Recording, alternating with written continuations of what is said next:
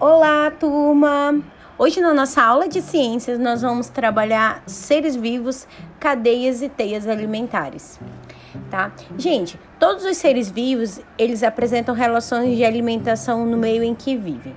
Por exemplo, esse gafanhoto, é, ele não é capaz de sobreviver sem se alimentar dos vegetais de uma área. Assim como um pássaro esse, no caso, ele não vive sem o seu alimento, né? Que pode ser inclusive o gafanhoto. Tá? Todas essas relações de alimentação em um ecossistema podem ser representadas de duas maneiras. Uma são as cadeias alimentares e outras as teias alimentares. E a gente vai aprender um pouquinho sobre cada uma dessas.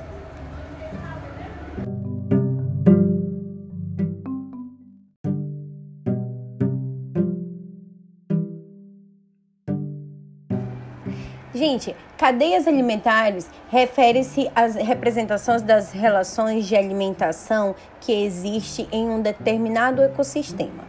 Tá? E as teias é a conexão entre essas várias cadeias de um ambiente. A gente vai entender um pouquinho mais sobre como funciona.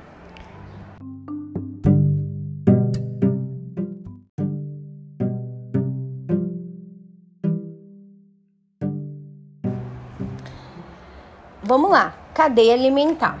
Na cadeia alimentar, o fluxo de energia é unidirecional, ou seja, é sempre no mesmo sentido. Vamos ver aqui um exemplo. Por exemplo, vamos ver nessa representação dos organismos que servem de alimento é, para outro em um fluxo unidirecional. As setas, elas podem ser lidas como serve de alimento para Assim sendo, o capim serve de alimento para a lagarta, que serve de alimento para o pássaro e que serve de alimento para a cobra, ou seja, seguindo um mesmo sentido de alimentação, tá? É importante a gente salientar aqui que apesar de não estarem representados acima aqui, os fungos e as bactérias, eles agem sobre todos esses organismos após a sua morte. Fungos e bactérias, gente, são denominados de decompositores e são essenciais para a ciclagem de nutrientes.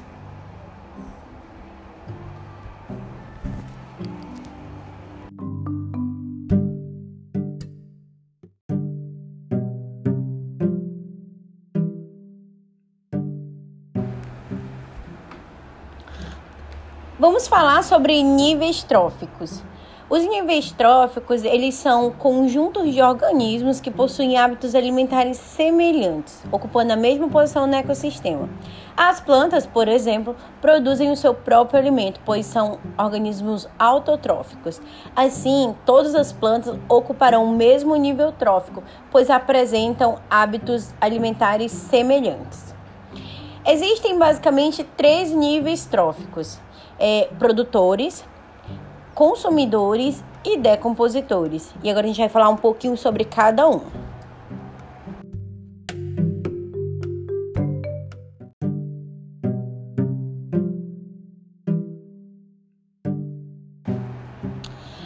Produtores. Os organismos incluídos nesse nível trófico apresentam em comum o fato de serem autotróficos. Isso quer dizer que todos os organismos produtores são capazes de produzir o seu próprio alimento por meio de processos como fotossíntese e a quimiossíntese também. Exemplo disso são as plantas e as algas, né? Próximo nível, consumidores. Os consumidores, gente, são os organismos que fazem parte é, que são heterotróficos, ou seja, todos os organismos desse nível alimentam-se de um outro ser vivo. Os consumidores que se alimentam de produtores recebem a denominação de consumidores primários. Os que se alimentam dos consumidores primários são chamados de consumidores secundários. Já os que se alimentam dos secundários são chamados de terciários e assim sucessivamente. Exemplo básico, né? É, por exemplo, é, a vaca, o boi, ele vai se alimentar do capim, que é um produtor, né? E então a vaca, nesse caso, ela é um consumidor primário.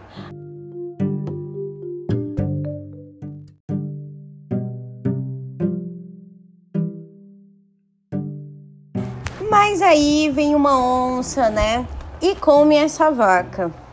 E aí, então, a onça, ela é um consumidor secundário, né? Porque ela se alimentou da vaca que se alimentou do capim. Então, a onça não tá aqui, mas é um exemplo.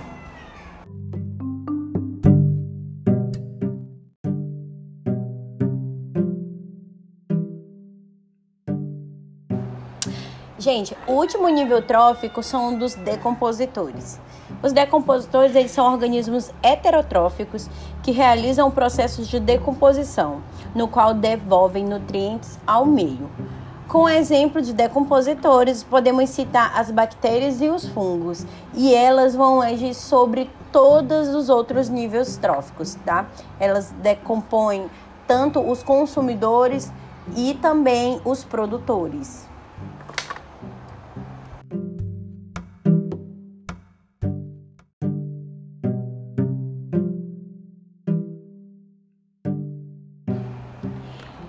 Agora a gente vai falar sobre teia alimentar. A teia alimentar, ela mostra a conexão entre várias cadeias de um ambiente.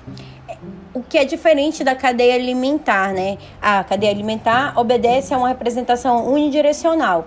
Na teia alimentar, há várias relações alimentares interligadas. A teia alimentar, ela conecta, portanto, várias cadeias alimentares. Em uma cadeia alimentar, um mesmo organismo ele pode ser consumidor secundário e terciário. Por exemplo, isso se deve ao fato de que muitos seres vivos não se alimentam exclusivamente de um mesmo organismo e alguns são presos de apenas um ser.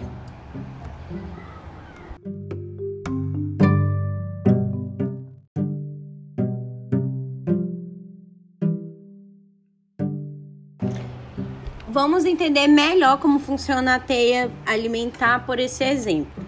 Temos aqui o capim, né, que é produtor, e esse coelho vai comer o capim. Então ele é um consumidor primário, correto? Tá. A águia vai devorar esse coelho, tá? E aí ele serve, o coelho serve de alimento para a águia, mas o coelho, gente, também serve de alimento para a cobra.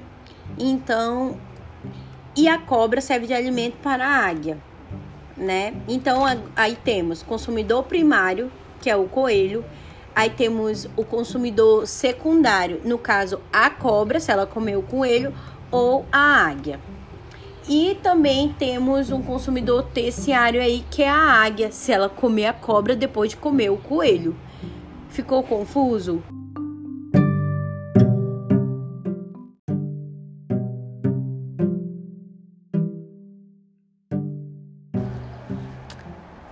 Então vamos pegar esse outro exemplo.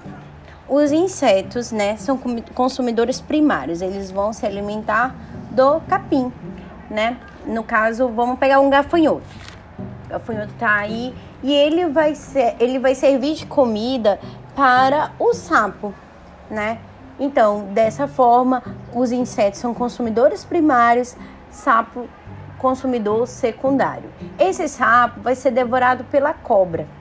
Mas a cobra também vai poder comer o coelho. Se ela comer o coelho, ela é consumidor secundário. Se ela comer o sapo, consumidor terciário, né? E assim por diante.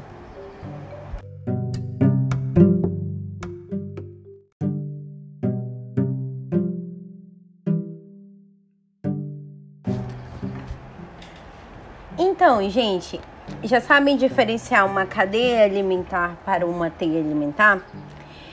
Em uma teia alimentar, né, a gente vai ter a mistura de várias cadeias alimentares. A cadeia alimentar, ela segue unidirecional, já a teia alimentar, não. Para representar um ecossistema, a teia alimentar ela é a melhor opção. Isso porque a teia ela mostra diversos caminhos que a energia pode seguir não apresentando um fluxo unidirecional, como observado na cadeia alimentar.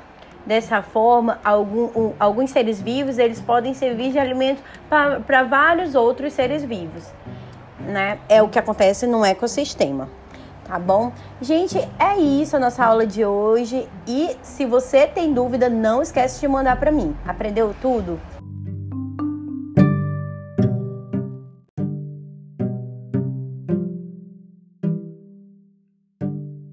Então é isso. Tchau, até a próxima aula.